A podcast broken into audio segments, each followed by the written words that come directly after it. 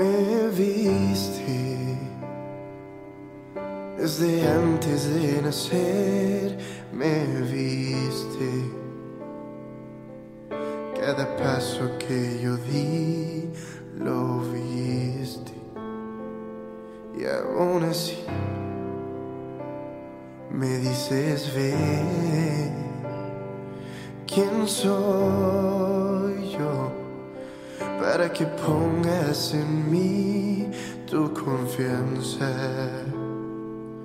Soy solo un hombre sin valor, sin nada que ofrecer. ¿Qué voy a hacer? ¿Qué diré? Sale mi nombre de tu voz, me vas llenando el corazón. Aquí estoy, aquí estoy. ¿Qué tal amigos? Sean bienvenidos una vez más a su podcast favorito, Camino a la Santidad. El día de hoy comenzamos una nueva semana, esta tercera semana desde que arrancamos este proyecto que es parte de este centro de medios desde las redes. Y el día de hoy, bueno, pues como ven, no me acompaña Josué. Esta semana vamos a manejarlo un poco diferente porque hablaremos sobre dos santos muy importantes, así como dos santos de, propios de esta semana. Y bueno, ¿quiénes son estos dos santos importantes a los que decidimos dedicarles un poco más de espacio? Son dos santos que sus celebraciones, bueno, fueron eh, la semana pasada propiamente, pero por la importancia que tienen dentro de el territorio nacional aquí en México, bueno, pues decidimos dedicarles un especial eh, propiamente a ellos. Estos son el padre Pedro de Jesús Maldonado Lucero, un santo propio de aquí de la región donde grabamos este podcast, en la región de Chihuahua, México. Y el otro es San José Sánchez del Río, de quien estaremos hablando en la segunda parte de este especial. Bien, pues eh, comencemos hablando sobre San Pedro de Jesús Maldonado Lucero, este mártir chihuahuense que murió en aquella persecución religiosa que se desató dentro del territorio nacional en México alrededor de los años 30 del siglo pasado, en 1900, eh, los años 30 más o menos. Eh, y bueno, ¿quién fue Pedro de Jesús Maldonado? Bueno, él nace en la ciudad de Chihuahua el 15 de junio de 1892 en la colonia eh, que en aquel entonces se llamaba como el barrio de San Nicolás. Él, bueno, pues nace en aquellos entonces y es a la edad de 17 años cuando ingresa en el seminario conciliar eh, de esta diócesis. Se caracterizaba por ser amable, muy alegre, por ser muy bondadoso y sus condiscípulos, sus compañeros que estudiaron junto con él en el seminario, lo recuerdan como alguien ejemplar en conducta y muy dedicado a sus estudios. Si bien él no era el mejor de los estudiantes, sí se desempeñó por ser uno cuya entrega era muy grande. Se cuenta entre algunas de las historias sobre Pedro de Jesús que el rector en aquel entonces del seminario, bueno, acostumbraba a llamar a todos los que se encontraban estudiando después de lo que eran los ejercicios espirituales. El rector le preguntó al padre Maldonado qué era lo que le había dejado eh, estos estudios, estas prácticas, estos ejercicios espirituales.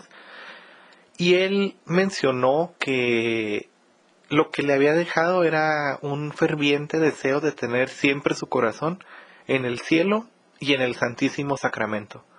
Más adelante les estaré contando un dato interesante acerca de este deseo que tenía el padre. Bueno, él empezaba eh, durante sus estudios, pero llegó un momento en el que se suspenden los seminarios dentro del territorio nacional en el año 1914. En aquel entonces muchos de los seminaristas que eh, seguían, eh, que bueno, tomaban clases junto con él, huyen a la ciudad de El Paso, Texas. Pero el padre Maldonado decide permanecer dentro de la capital y seguir aquí un poco, eh, bueno, pues con su vida normal. Más adelante, el año siguiente, se reincorpora ahora sí propiamente al seminario y, bueno, continúa con sus estudios. Es eh, ya cuando llega la fecha en la que va a ser ordenado, bueno, lo mandan a la ciudad de El Paso, Texas, debido a que el obispo de la ciudad de Chihuahua, bueno, se encontraba enfermo y estaba siendo tratado en el Distrito Federal, allá en eh, la capital de, la República.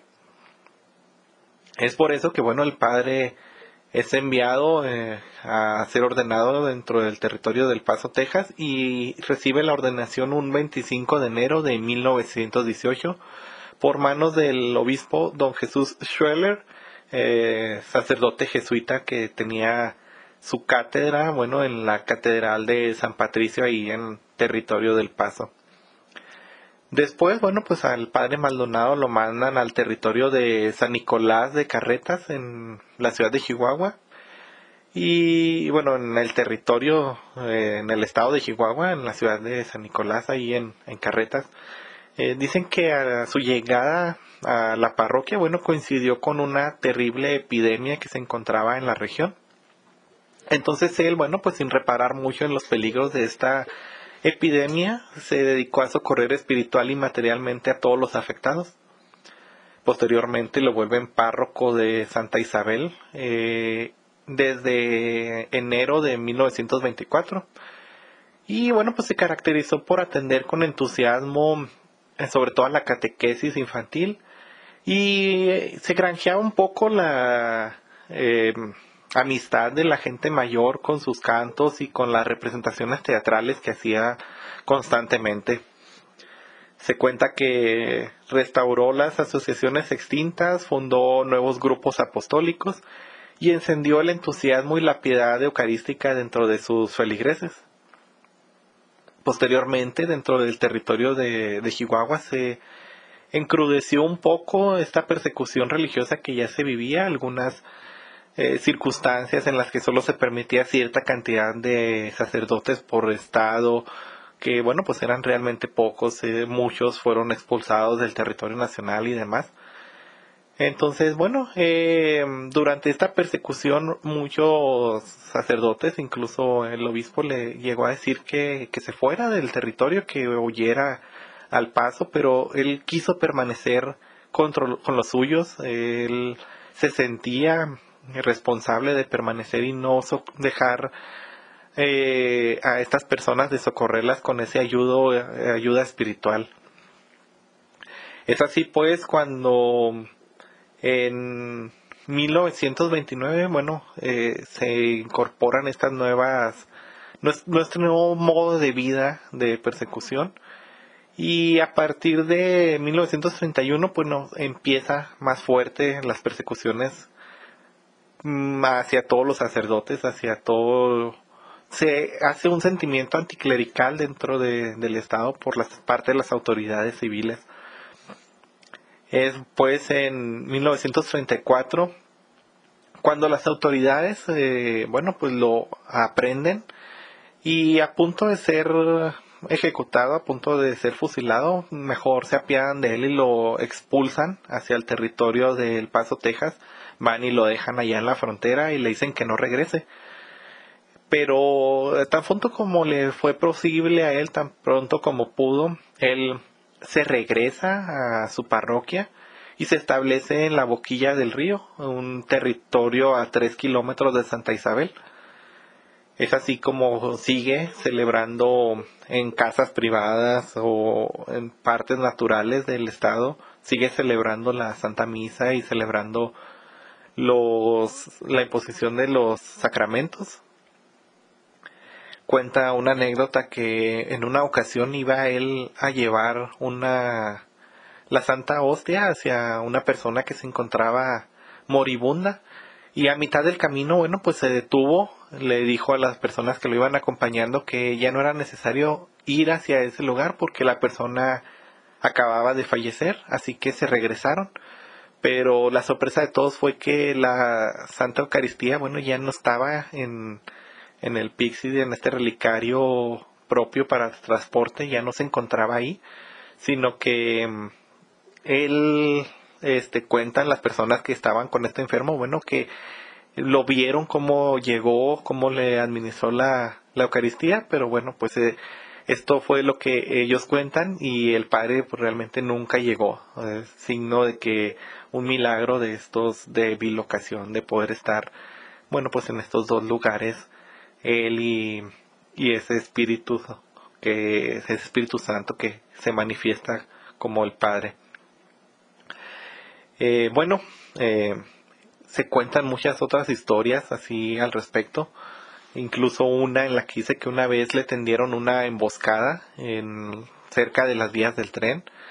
Él iba saliendo de administrar los sacramentos cuando comenzaron a dispararle a él y a varios de sus acompañantes, pero al final no lograron herirlo y al día siguiente se encontraron aproximadamente 200 casquillos de balas que habían sido percutidos eh, para tratar de matarlo. Se cuenta también que en otra ocasión él iba saliendo de, de la zona en la que se encontraba oculto y ya andaban persiguiéndolo para matarlo, pero se detuvieron porque, bueno, pues vieron los que lo andaban persiguiendo que lo acompañaban muchos niños, signo de que más adelante otras personas que lo vieron también dicen que no, no había niños que lo que lo estuvieran siguiendo. Bueno, eh, ya cerca de su martirio, cerca de su asesinato, se cuenta que el padre Maldonado tuvo un sueño en el que veía una gran procesión de gente que iba gritando eh, viva Cristo Rey, viva la Virgen de Guadalupe y viva el padre Maldonado. Entonces, bueno, él comentó este sueño que había tenido con algunos de sus feligreses, de sus amigos. Y, días después, lo que viene siendo un miércoles de ceniza, el día 10 de febrero de 1937, él acababa de administrar la confesión a muchos de los feligreses del lugar y saliendo de ahí, bueno, fue capturado por un grupo de hombres ebrios y que iban armados, fuertemente armados, que habían sido enviados por la presidencia municipal de Santa Isabel. Se cuenta al respecto que el padre muy apenas pudo rescatar el relicario con la reserva eucarística y apretándolo fuertemente a sus pechos lo hicieron caminar descalzo y a pie eh, todos estos tres kilómetros que separaban de la zona en la que él se encontraba hasta la ciudad de Santa Isabel apenas llegó a la ciudad de, Santa Isabel, donde, bueno, ya ante la presencia de la mm, presidencia municipal, el presidente dice que lo tomó de los cabellos y le propinó un gran golpe eh, para después conducirlo ante la presencia de Andrés Rivera, quien fuera el cacique de la región. Se cuenta que apenas llegó ante la presencia de este hombre, bueno, pues sin más le dio un tremendo pistolazo que le terminó por fracturar el cráneo en círculo, y le hizo saltar el ojo izquierdo. El sacerdote después fue arrojado al suelo y siguió siendo atacado por los eh, hombres de, del gobierno. Eh, él se aferraba fuertemente al relicario que traía con la Sagrada Comunión, pero después de caer empapado en su propia sangre, bueno, pues el relicario también cae y se abre lo que hace que se esparzan por el suelo las hostias consagradas. Y fue así como uno de los verdugos las reconoció, las levantó y se las ordenó cínicamente al sacerdote que se lo comiera diciéndole cómete esto. Lo cual cumplió uno de los anhelos más grandes que tenía el padre Maldonado, que era poder comulgar antes de su muerte. Ahí permaneció en la presidencia municipal algunas horas hasta que fue trasladado por algún grupo de fieles que se les dio el permiso de trasladarlo al hospital civil de la ciudad de Chihuahua. donde estuvo peleando por su vida toda la noche hasta que falleció a las 4 de la mañana del día siguiente, un 11 de febrero de 1937. Este día, bueno, pues veíamos que celebrábamos la semana pasada a Nuestra Señora de Lourdes y al mismo tiempo era el aniversario de la primer cantamisa del Padre Maldonado. Fechas muy importantes en las que él, bueno, con esta gran bendición de, Nuestra Señora la Virgen, asciende con ese regalo del martirio al, al cielo.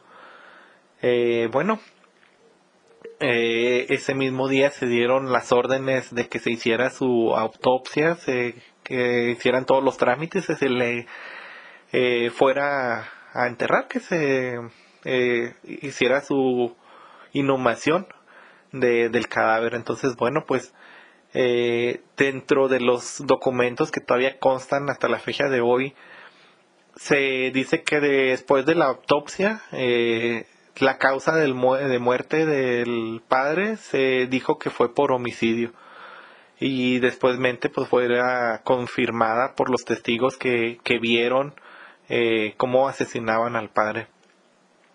Bueno, pues los restos del padre Maldonado fueron trasladados hasta el hospital de donde se encontraba ya su cadáver, hasta el Panteón de Dolores, pero era tanta la conmoción que presentó entre la ciudad que no permitieron que lo llevara la carroza, sino que la gente se fue turnando para cargar el féretro hasta el panteón.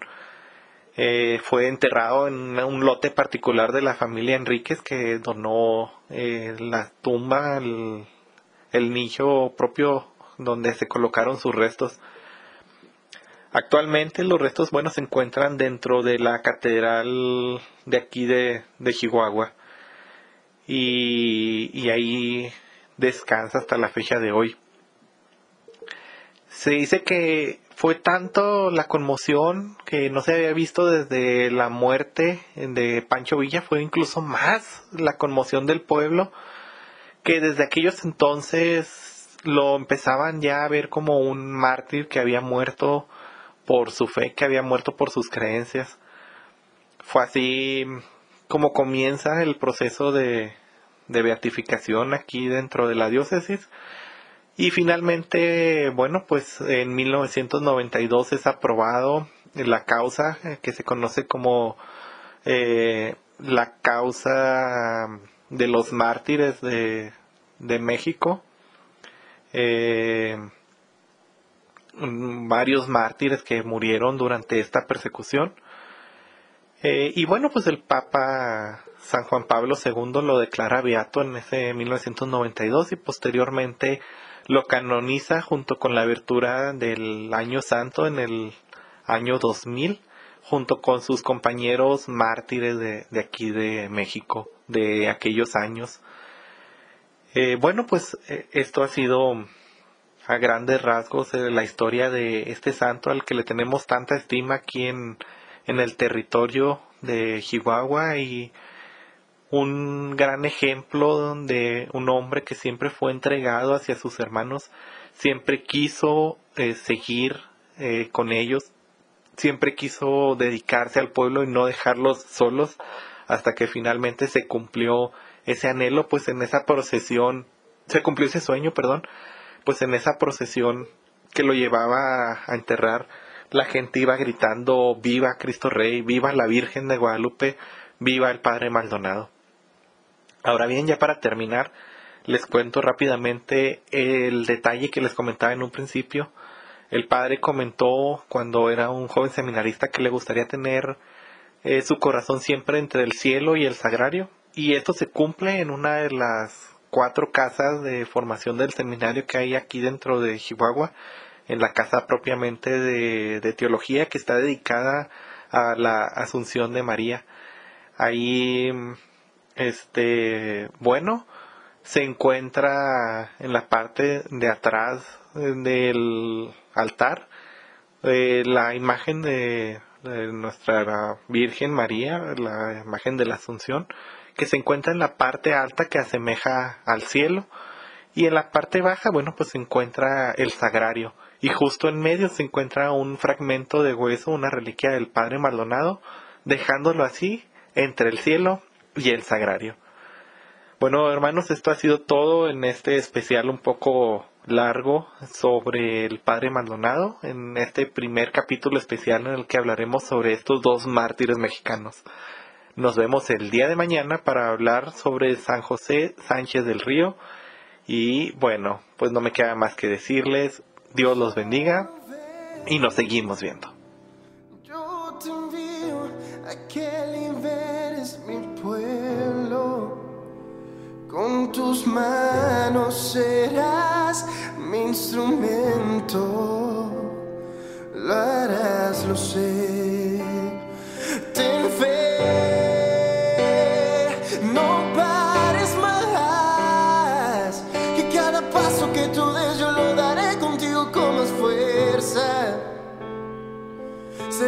Testigo de mi amor y de renombre, tú serás profeta. No temas más, solo ve que contigo yo estaré.